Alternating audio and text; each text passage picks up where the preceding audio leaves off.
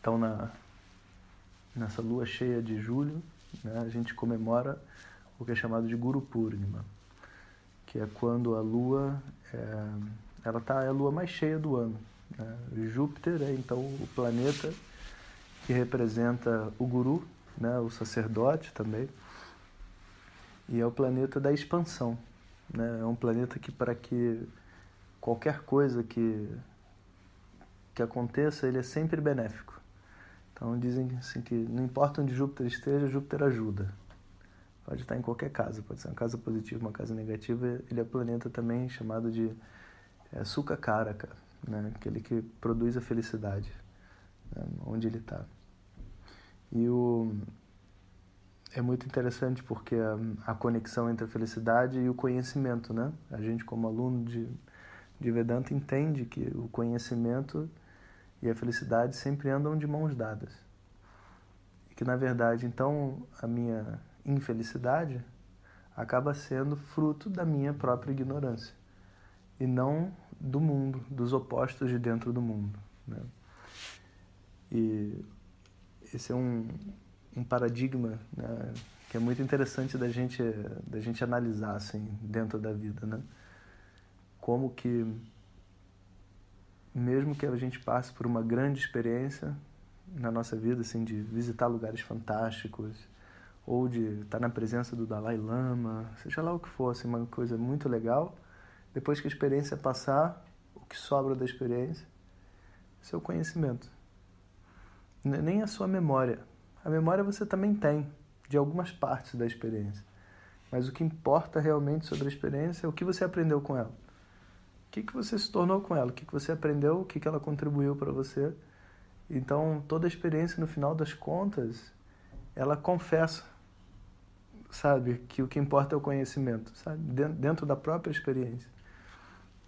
E quando a gente é, dedica a nossa mente ao conhecimento diretamente, né? não através de uma experiência, mas com o uso do pramana para desvendar dentro da nossa mente esses erros que a gente comete e tudo mais.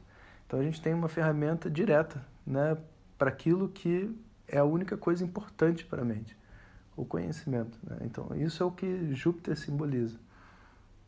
É o que tem de mais profundo dentro do Jagat. Porque o que a gente tem, né, na verdade, é uma experiência onde a gente assiste de camarote a Prakriti. Sentado no nosso corpo, a gente assiste de camarote a inteligência infinita do universo. E a coisa é tão incrível e tão grandiosa que esse, esse assistir, esse ato de assistir esse filme é tão forte que faz a gente acreditar que a gente está dentro do filme. Isso é a força da Prakriti. Né? Se a única coisa que pode libertar minha mente é entender, não é nem ter a experiência, é entender que eu não faço parte do filme que eu assisto, né? então esse, esse movimento tem que estar contido dentro da Prakriti, porque a Prakriti é muito forte.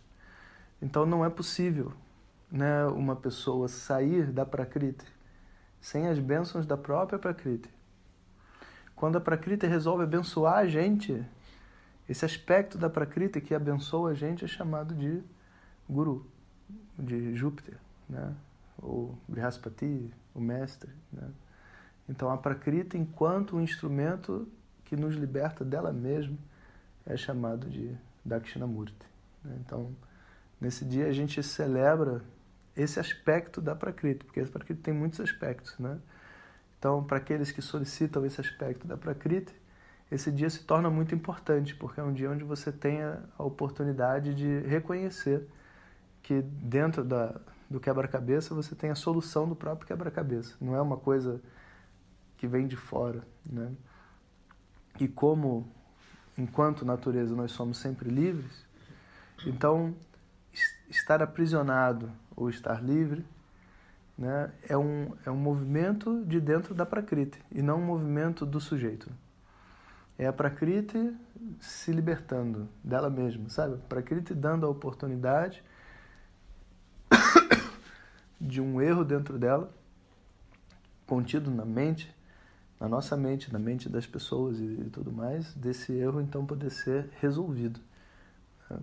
E naturalmente que isso é algo muito sagrado. Né? Assim, se você para para pensar, isso é algo maior do que a, nossa imaginação em termos do, do que é sagrado. E por isso, nada que a gente possa imaginar do que a gente precisa passar, do que pode acontecer, das pessoas que, que a gente deve encontrar para ensinar a gente, ou do que a gente não deve fazer ou deve fazer. Nada disso a gente de verdade sabe. Porque é uma coisa tão maior, sabe? Que quando, à medida que o seu conhecimento vai ficando mais claro, mais claro, mais claro e mais claro, todo esse diálogo dentro da mente simplesmente desaparece porque ele perde totalmente o sentido. É simplesmente você estar tá vivendo as bênçãos de Dakshinamurti. As bênçãos de você poder olhar e dizer, sabe, tudo isso aqui existe dentro de mim. Né? Não existe um mundo exterior e um mundo interior. Exterior é o que? É o corpo. Interior é o que? É o corpo dentro do coração. Né? Essa noção de que o mundo é exterior e interior faz parte do erro. Existe um, uma, uma noção dentro da nossa mente de que eu estou aqui, o mundo está do lado de fora, existe coisas acontecendo do lado de dentro também, e eu tenho que resolver o lado de dentro, as minhas emoções, e o mundo exterior do lado de fora. Mas lá de dentro lá de fora do quê? Eu só tenho uma coisa, eu sou sujeito e estou vendo emoções, corpo e objetos, e tudo isso é lado de fora, não tem lado de dentro. Qual é o lado de dentro da sua experiência? Só tem lado de fora. E se você para para pensar lado de dentro, ou seja, aquilo que você realmente é com essa visão, não existe nada, não existe nada como um objeto que possa interferir, não existe nenhum tipo de mudança. E de repente você olha para esse mesmo diagrama de experiência que você está sentindo e você se vê livre. Né? Essa chave, né? essa chave é a maior bênção de Dakshinamurti. Né?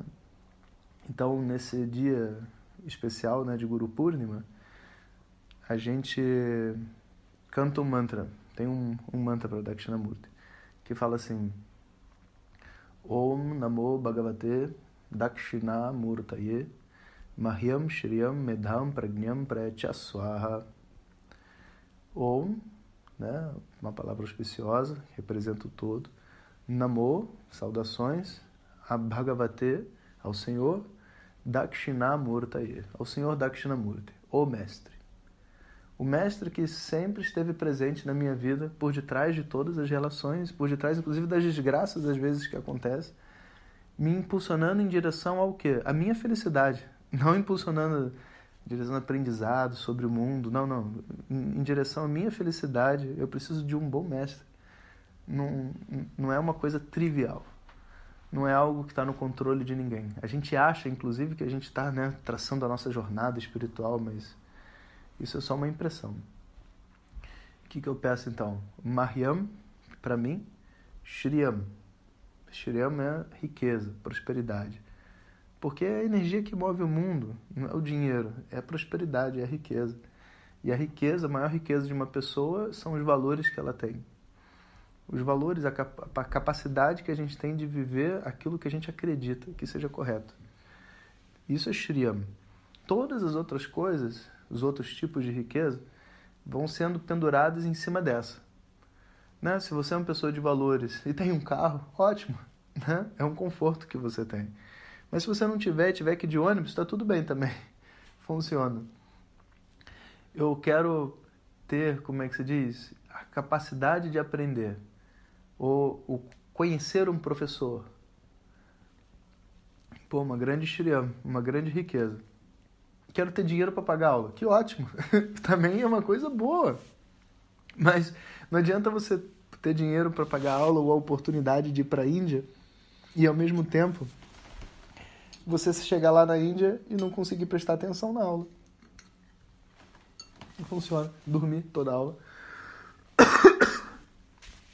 Então, a primeira riqueza são esses valores, a clareza de mente, o desejo sincero por se conhecer, a honestidade, a capacidade de largar o nosso ego, não importa em que momento a gente esteja, se seja entrando dentro do processo de estudo, que a gente às vezes entra muito rebelde, ou seja, no final do processo de estudo, ou seja, quando você é um professor e você está ensinando para outras pessoas, talvez, em todos esses momentos, você vai ser convidado a largar o seu ego todos os dias. E se você tiver essa capacidade de largar o ego, de não ser professor, não ser aluno, ser simplesmente uma pessoa dentro do mundo, querendo viver em paz, você está livre. Não existe um, um, bem maior do que esse. Depois ele diz, Shriya, Medham.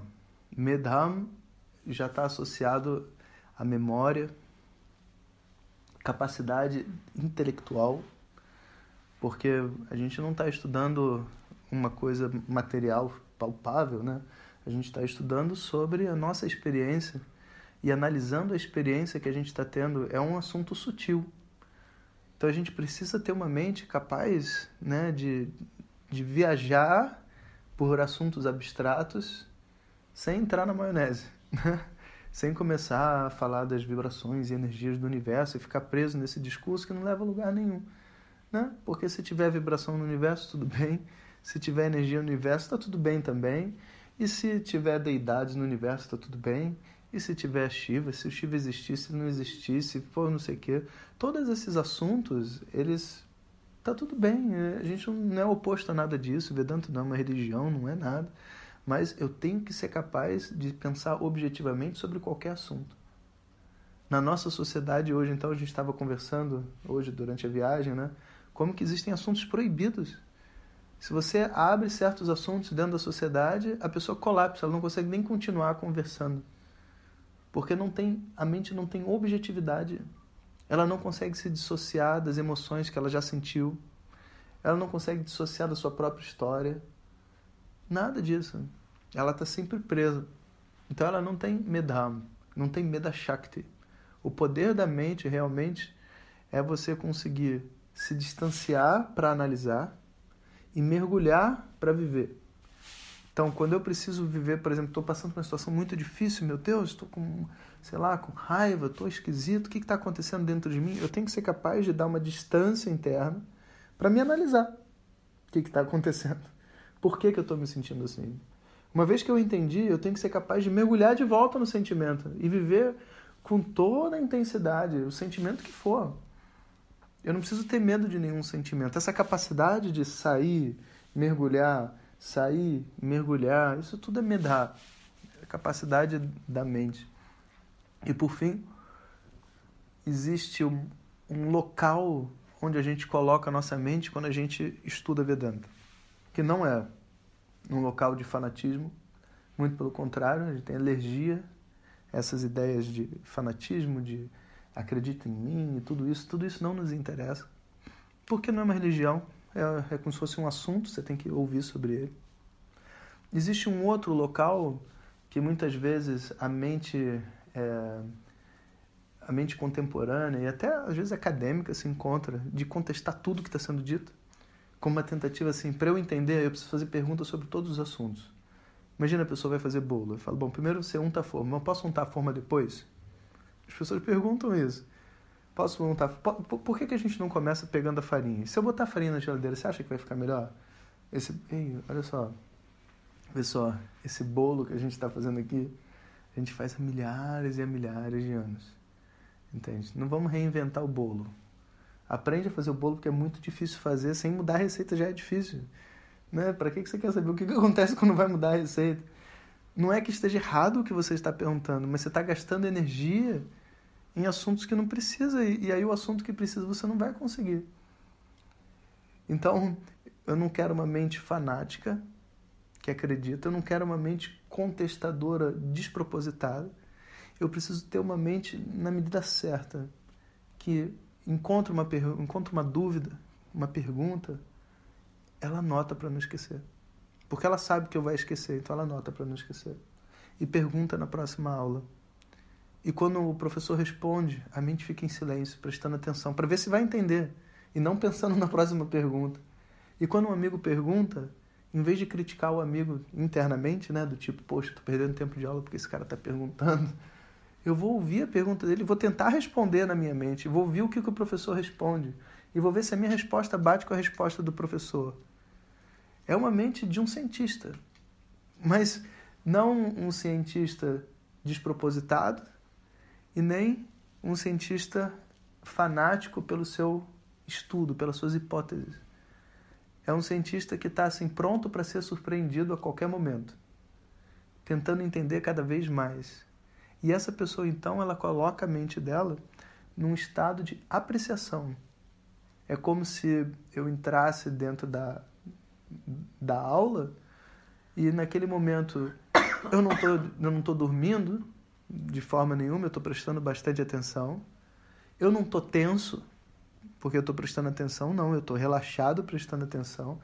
A minha mente fica vazia dos meus próprios pensamentos, mas ao mesmo tempo ela fica repleta pelos pensamentos que vêm através das palavras do professor, que vêm através dos pensamentos que ele tem na memória das palavras do professor dele, que é o pramana, que é o meio de conhecimento. É como se a gente revivesse essa canção. É uma música. Uma música que a gente está cantando de novo e de novo, mas não uma música em termos de tons, uma música em termos de entendimentos e questionamentos sobre a vida, que limpam a mente. Então esse estado onde que a gente coloca a mente para usar o pramana, ele é o suprassumo do medama. Se uma pessoa consegue realmente se conectar dentro de uma aula de Vedanta, ela tem todas as qualidades que ela precisa para continuar a jornada. O resto vem, vem com o tempo. E a gente tem ainda a última palavra, pragnyam.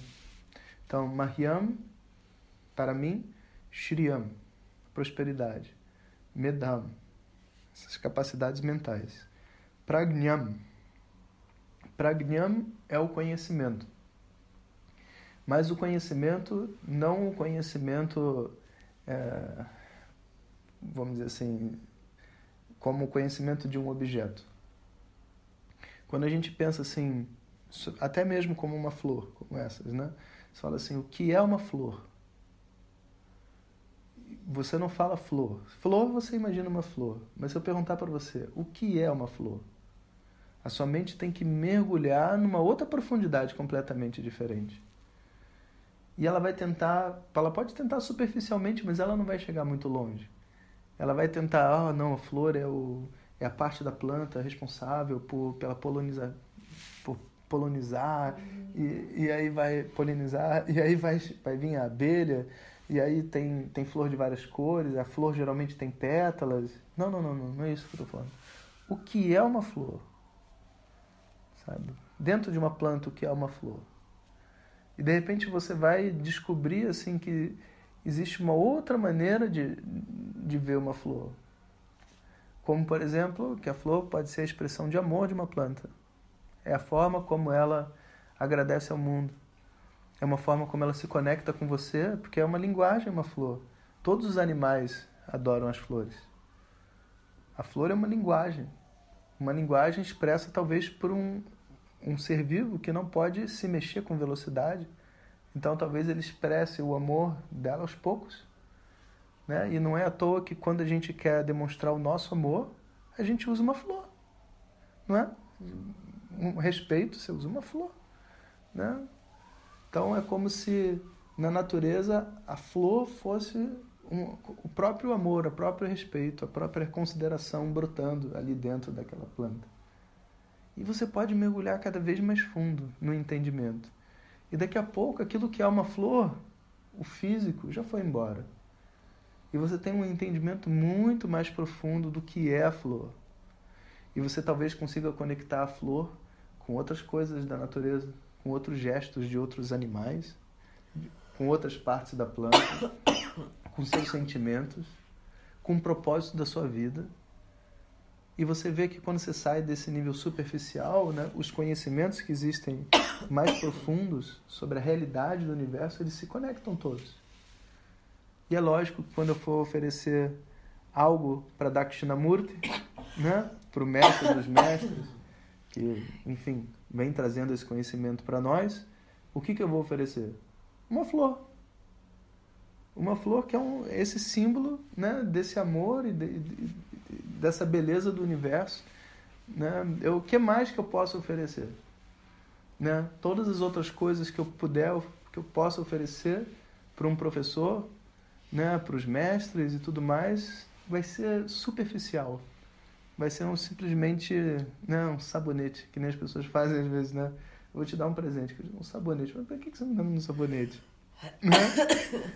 Porque, na verdade, assim, não é porque você tá mal cheiroso, mas é porque eu acho o sabonete uma coisa bonita e cheirosa e tal, e, é uma coisa útil, né? E você, não, mas viu só, o que, que você quer demonstrar com esse sabonete? Que você gosta de mim? Então me dá uma flor, não me dá um sabonete. Pensa bem, não tem nada contra o presente de sabonete, quer dizer, como professor eu tenho, mas para dar para uma outra pessoa não tenho nada contra. Dar um sabonete é uma coisa legal e útil, a pessoa usa e resolve, né? Agora, uma flor é muito mais adequada, né? Se eu quiser expressar meu amor, imagina, feliz dia dos namorados, toma um sabonete. Dá o sabonete na cabeça dela, de novo, né? Então, esse pragnyam é um conhecimento, mas ele não é um conhecimento superficial, é um conhecimento profundo. E no contexto do autoconhecimento, no qual esse mantra está inserido, as pessoas estão interessadas no conhecimento sobre o quê? Sobre si mesmo. Mas não é o conhecimento sobre as, os meus comportamentos, atitudes, vícios, isso eu já sei. Não é o, os conhecimentos sobre esse corpo, isso faz parte. Conhecer o corpo faz parte, sua alimentação faz parte, mas não é isso sobre a, o meu, meu processo terapêutico, as minhas emoções, a minha mente, as coisas que eu preciso, também não é isso. Tem. Existe um conhecimento sobre mim mais profundo. Né? O que, que é você? O que, que é você? Né? O que, que eu sou? Se você para para responder essa pergunta, né, você vai descobrir que lá embaixo você vai descobrir que eu sou uma flor. Você não é separado da flor. Porque de verdade, né, aquilo que você representa e quer oferecer para outra pessoa é aquilo que você tem de melhor dentro de você, né? E talvez para a planta, né, a, a, beleza da flor represente aquilo que existe de melhor dentro de você. Então, no fundo, esse pragnyam né, é aquilo que existe de mais profundo, de mais real dentro do universo. E que você pode caminhar por qualquer coisa do universo, pela flor, por si mesmo, pela lua, pelo sol, pela beleza da natureza, pelo sorriso do filho, pelo amor que você sente por um cachorro, pelo carinho que você tem com as outras pessoas. E você pode ir mergulhando e você vai encontrar que no final das contas a única coisa que importa para qualquer um de nós, incluindo os animais, é viver em paz e o amor. Não tem mais nada. A única coisa que as pessoas querem é isso. E se você conseguir extrapolar, abstrair a sua mente, você pode imaginar que em qualquer lugar do universo, não só da Terra, os seres querem viver em paz. Eles podem nem saber como viver em paz. Eles podem até ter, como é que se diz, a intenção de destruir uns aos outros devido à sua própria ignorância. Mas lá no fundinho, quando ele senta na cama e ele dorme, ele pergunta como que vai ser o dia de amanhã, ele imagina que o inimigo dele tenha sido destruído e que ele possa finalmente viver em paz. Que a esposa não vai mais brigar com ele, que o marido agora vai ser compreensivo, né, que o, que o cachorro viva para sempre, que o meu corpo viva para sempre, que tudo, sabe, fique tranquilo e que eu possa finalmente viver esse, essa paz e esse amor interno para todos. Esse anseio né, que a gente tem daquilo que a gente gostaria de ser é, na verdade, o conhecimento daquilo que a gente já é. E isso é chamado de pragnyam. Né? Então eu, a gente pede Mahyam para mim, Shriyam, Medham, Pragnyam. Prayacha. Prayacha é que você me dê. Né? Tá no imperativo, que você me dê. Prayacha. Prayacha, e depois a gente põe uma palavra mágica. Swaha. Swaha é assim como Om é uma palavra né, que simboliza esse ato de colocar o oferecimento no fogo. Nesse caso, o fogo não é externo, né? é o fogo da nossa própria mente. Está oferecendo a sua oração, então, Om Namo Bhagavate Dakshinamurtaye Mahyam Shriam Medham Pragnyam Prayachaswaha Om Namo Bhagavate Dakshinamurtaye Mahyam Shriam Medham Pragnyam Prayachaswaha Om Namo Bhagavate Dakshinamurtaye Mahyam Shriam Medam Pragnam Precha Swaha. E assim a gente vai repetindo, né? E vai fazendo mantra e vai se conectando com essa energia. Né? Então, nesse Guru Purnima, a gente celebra essa tradição de ensinamento, a gente se conecta com todos os mestres que existiram e que estão além das formas, além das nossas próprias formas, na verdade, vivendo por dentro da nossa vida. O símbolo desses mestres todos, a gente usa Vyasa, Veda Vyasa, que foi o Rishi responsável pela divisão do Veda em quatro no início de muitas eras atrás, né? E, e ele então se torna um símbolo para todos os mestres. Então é um momento onde a gente celebra o nosso próprio estudo, celebra esse momento de estudo com o nosso professor, relembra dos mestres do passado e, e agradece por tudo isso. Né? Atualmente, a nossa tradição de ensinamento passa por algumas pessoas muito importantes. A primeira, Vyasa, que é tipo assim, o último que a gente lembra, né? geralmente é Vyasa. E tem vários outros grandes mestres, mas tem um elo muito importante que é Shankara. Né? Porque Vyasa separou os Vedas em quatro, escreveu o Brahma Sutras e garantiu que esse conhecimento dos Vedas se mantivesse por mais tempo, porque decorar os Vedas inteiro naquela época já era complicado, né? Imagina hoje. Hoje decorar os Vedas leva 11 anos para decorar. Aí Shankara veio numa época onde o entendimento do que é autoconhecimento versus rituais e tudo mais não era algo que estava claro. As pessoas achavam que é, o autoconhecimento era uma espécie de uma metáfora, que você poderia adquirir o autoconhecimento através da meditação e que aquele, toda aquela linha budista de vou parar minha mente no silêncio, sabe? A verdade é o vazio. E aí o símbolo do, do Atma vira o zero. O símbolo do Atma não é o zero. O símbolo do Atma é o um. Né? É aquilo que é único, não é o vazio. O vazio é uma lakshana. Quando você tem algo vazio, aquilo é, uma, é um sinal. Um sinal de que ali só existe uma única coisa, uma única unidade. Como quando você olha uma tela de pintura vazia, ela tem uma única cor. Não é que ela não tem cor, ela tem uma única cor. Uma gaveta vazia tem um único objeto. Uma mente vazia não é uma mente sem pensamentos. Uma mente vazia, ela tem um único pensamento. Mas esse único pensamento né, não, não nos mostra nenhum objeto específico. Então a gente diz que a mente está vazia. A gente diz que a tela não está pintada, que não tem cor. A gente diz que na, na, na tela do cinema né, não tem nada ali, mas tem, você está vendo a tela. E é toda essa confusão entre vazio, unidade. Outras pessoas começam a advocar que existe a dualidade e a não dualidade. Como se a dualidade e a não dualidade fossem duas coisas opostas.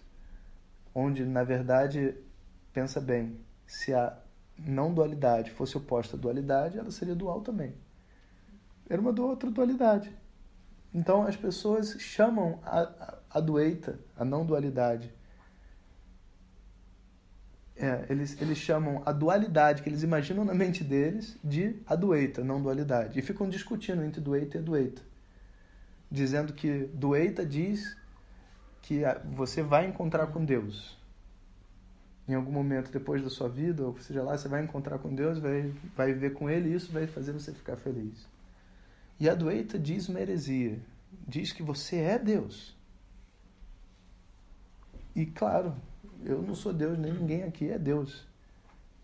O ponto é que o que é Deus e o que é o indivíduo. Isso não está claro? Se isso não está claro, essa discussão não faz nem sentido. E quando você discute o que é o indivíduo, você descobre que não tem nada que pertence a ele, tudo pertence a Deus. Então, a não dualidade diz que só existe Deus. Não está dizendo que você vai virar Deus, que você é Deus. Não, está dizendo que tudo que existe aqui é Deus. E que a conclusão de que a gente está aqui sentado é um erro da nossa mente. Ninguém está falando que nem, não é uma heresia nenhuma. Na verdade, é uma descoberta por dentro da dualidade.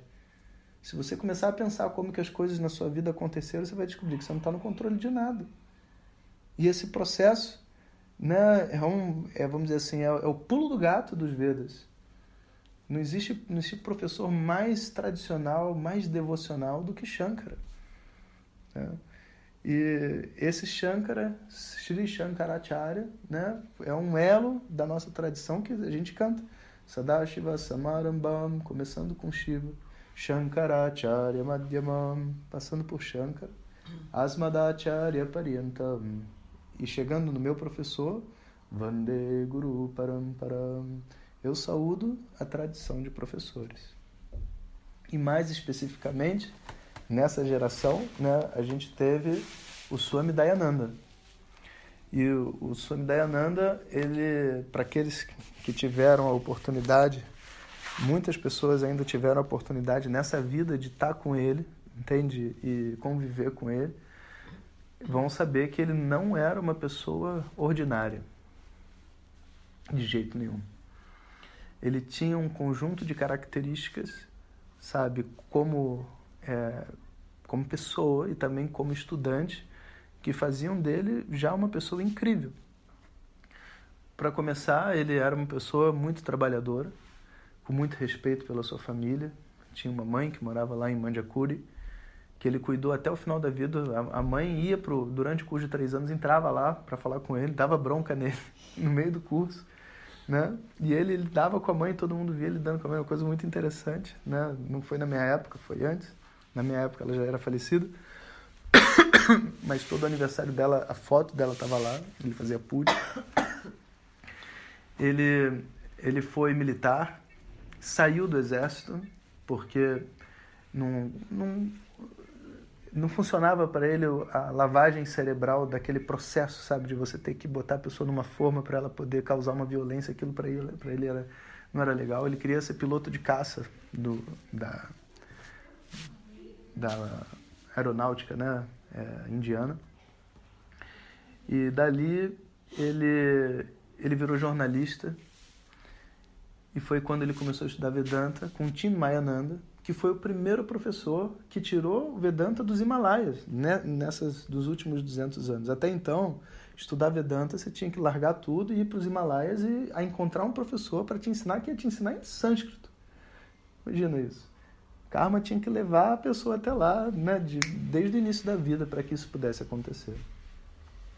E o Mayananda, então, é, desceu dos Himalaias, Swami Dayananda encontrou com ele, entendeu que, que ali tinha uma coisa importante e tal, se conectou, começou a estudar, fazia muito seva. Ele datilografava todos os livros, todos os, os como é que se chama? É, newsletter, né, as, tipo uma revista que o Tim Mayananda publicava, né? E ele então fazia esse esse esse trabalho de, de publicar, escrever tudo, imprimir e entregar, sabe, né? entregava. Então ele fez esse seva como brahmachari por muito tempo. Depois do Tim Mayananda ele estudou com vários outros mestres que o próprio Tim Mayananda indicou. Até porque a gente precisa, sabe, às vezes estudar com pessoas diferentes para poder ter uma expansão da nossa própria mente. E estudou com Tapovan, com Tarananda Giri, vários mestres desses. E, e ele sabia a Gita de trás para frente. Ele, de, de, na, no sentido normal já é difícil, né, você decorar a Gita. Ele sabia a Gita decorada de trás para frente nesses campeonatos de colégio, né?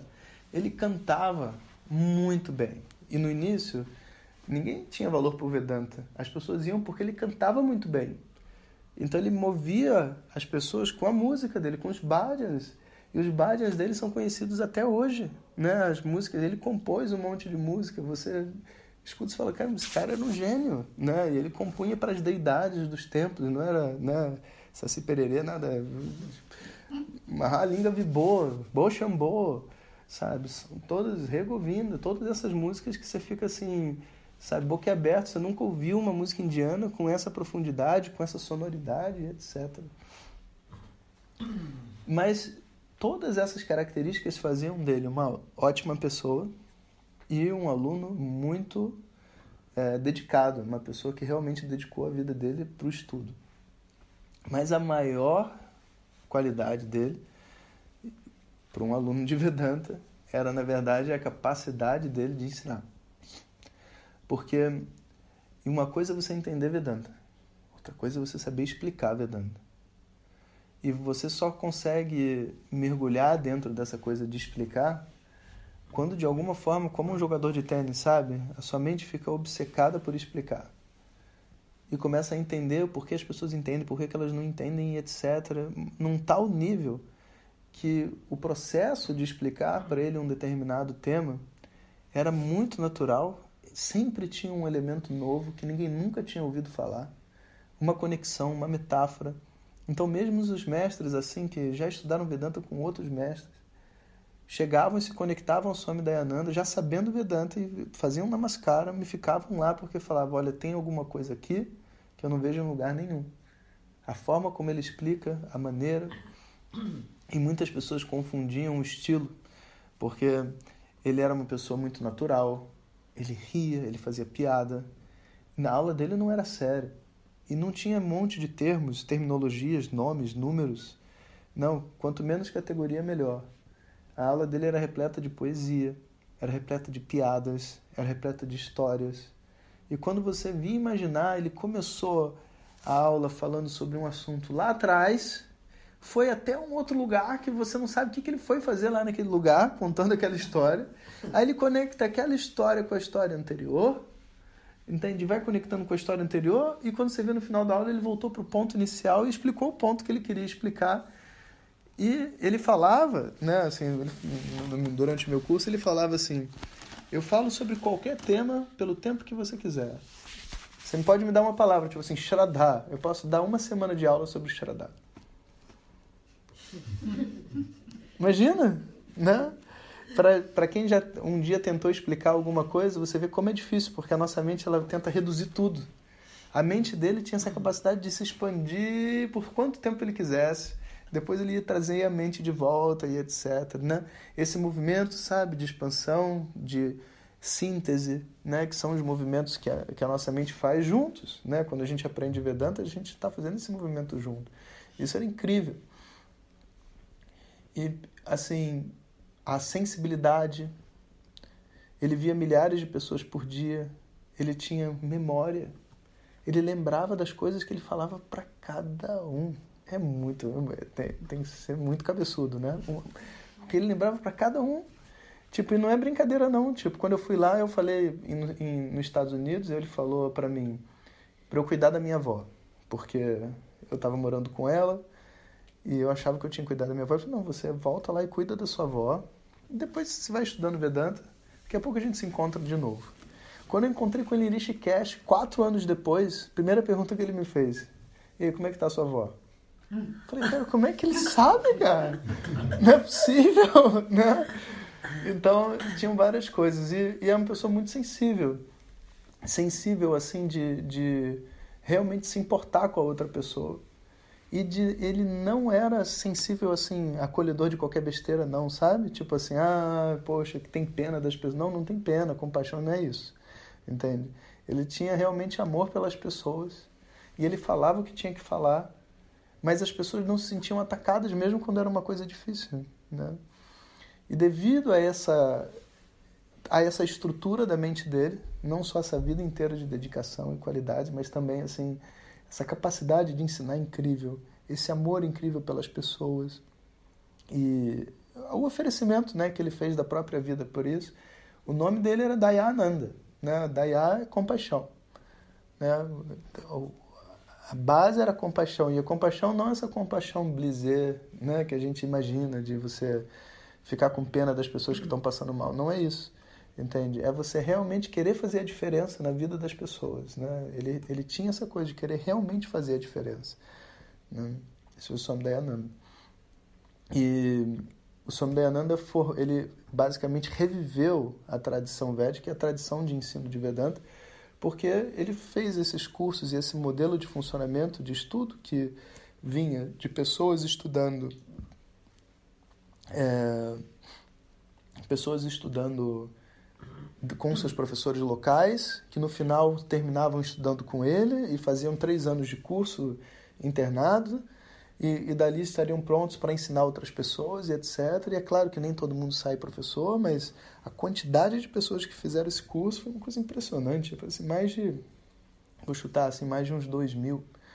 Você pensar uma pessoa numa vida formar dois mil professores de Vedanta, vê só, não são dois mil alunos, dois mil professores, pessoas que estudaram no mínimo aí uns 10 anos de estudo, sendo que três internados, é muita coisa.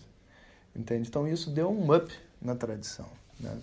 E nós aqui na América do Sul, já que eu estou no Chile, né? nós aqui na América do Sul, a gente pegou carona com isso através de alguns professores, né? que eu não sei o nome de todos da América do Sul, mas tem, tem na Argentina também, etc. Mas no Brasil foi a professora Glória, que nos anos 30, ou melhor, há 30 anos atrás, né? nos anos 30, mas 30 eu não. Joguei ela em Matusalém. Há 30 anos atrás, né? Não, foi 30 anos de Vidiamandir, mas 74, então dá. Foi, foi nos anos 70. Nos anos 70. 72, 74. É, são 30 anos de Vidiamandir. É. é. Então, que é uns 40? 40. É, 40, 40 anos atrás. É que cada vez que eu conto a história vai ter que ir aumentando. Aumentando os anos. Ela tem uns 66. É. Ela foi para a Índia com seus 20 e poucos anos. Assim como eu. A única coisa é que quando ela voltou ensinando Vedanta, eu ainda não tinha nem nascido. ela foi para a Índia de barco cargueiro porque tinha ouvido o Swami Dayananda. Entendi. E queria ir atrás dessa, desse conhecimento. Imagino que as outras pessoas também, mas eu sei a história dela porque foi com quem eu estudei. E depois de três meses no navio cargueiro, depois de ter sido assaltada, depois de ter pedido tudo, depois de ter sido recusada no ashram, volta para lá, volta para cá, ela fez, eu acho que praticamente dois cursos inteiros. O primeiro só para ela se ambientar na Índia, conhecer a cultura, aprender o sânscrito, participar daquela energia. E o segundo, onde ela pôde realmente ficar, e depois voltou para o Brasil e com apoio assim de muitas pessoas, é, como é que se diz, valorosas na vida dela, os pais, né, a família. Ela cuidou três filhos, né, dois homens e uma menina. É, teve é, os maridos dela, né, teve os relacionamentos, teve a casa. Os pais apoiaram. Naquela época, imagina, Vedanta e Yoga, Yoga já ninguém conhecia, Vedanta então era uma coisa impossível, né? Então ela viveu com o apoio dessas pessoas, mas fez um trabalho que hoje possibilita todos nós estarmos aqui. Inclusive, eu poder viver de Vedanta, trabalhar dando aula de Vedanta, é possível porque antes ela fez isso. Senão não ia ser possível. Ia ser um, uma coisa desconhecida, novamente, né? E, então a professora Glória, assim, para esse contexto do Brasil, é uma pessoa extremamente importante. Foi quem abriu as portas de Vedanta no Brasil, né? E com quem também eu estudei antes de ir para a Índia. Eu estudei com o Santosh, que foi meu primeiro professor, que eu estudei um tempo, depois com a professora Glória, mais um tanto de anos. E que eu dou graças a Deus, porque tem certas coisas que só um brasileiro vai saber. Você entende? Da nossa mente. Só uma pessoa que conhece a sua cultura entende o que você vive, o que você passa, que talvez na Índia não pudesse ser a mesma coisa.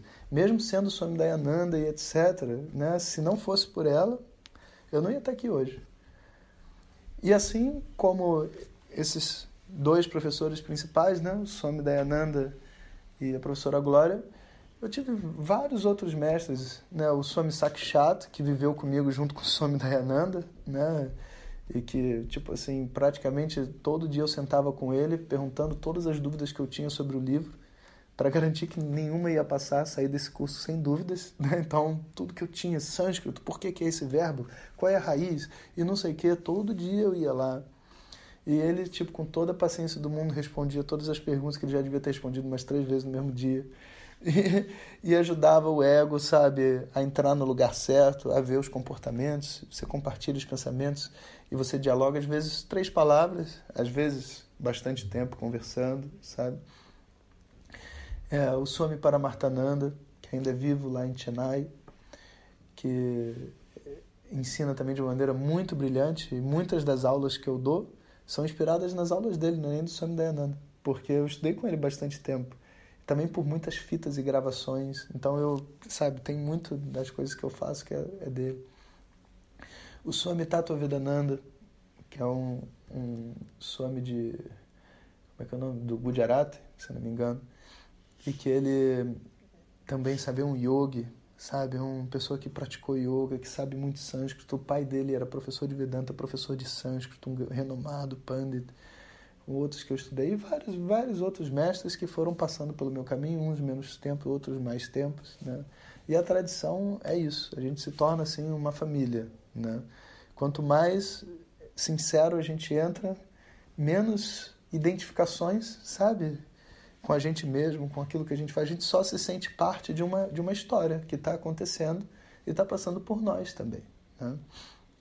Então, vamos terminar essa, essa mini palestra sobre Guru Purnima. Vamos cantar Om Namo Bhagavate Dakshinamurtaye, Guru Brahma, Guru Vishnuhu, Sahanavavatu e Purnamadav, né? como com essa atitude de agradecimento a esses mestres todos. Tá bom? Om Shri Guru Pyo Namaha Hari Om Om Namo Bhagavate Dakshina Murtaye Mahyam Shriyam Medham Pragnyam Precha Swaha Om Gurur Brahma Gurur Vishnu Gururdevo Maheshwaraha Guru Sakshat Param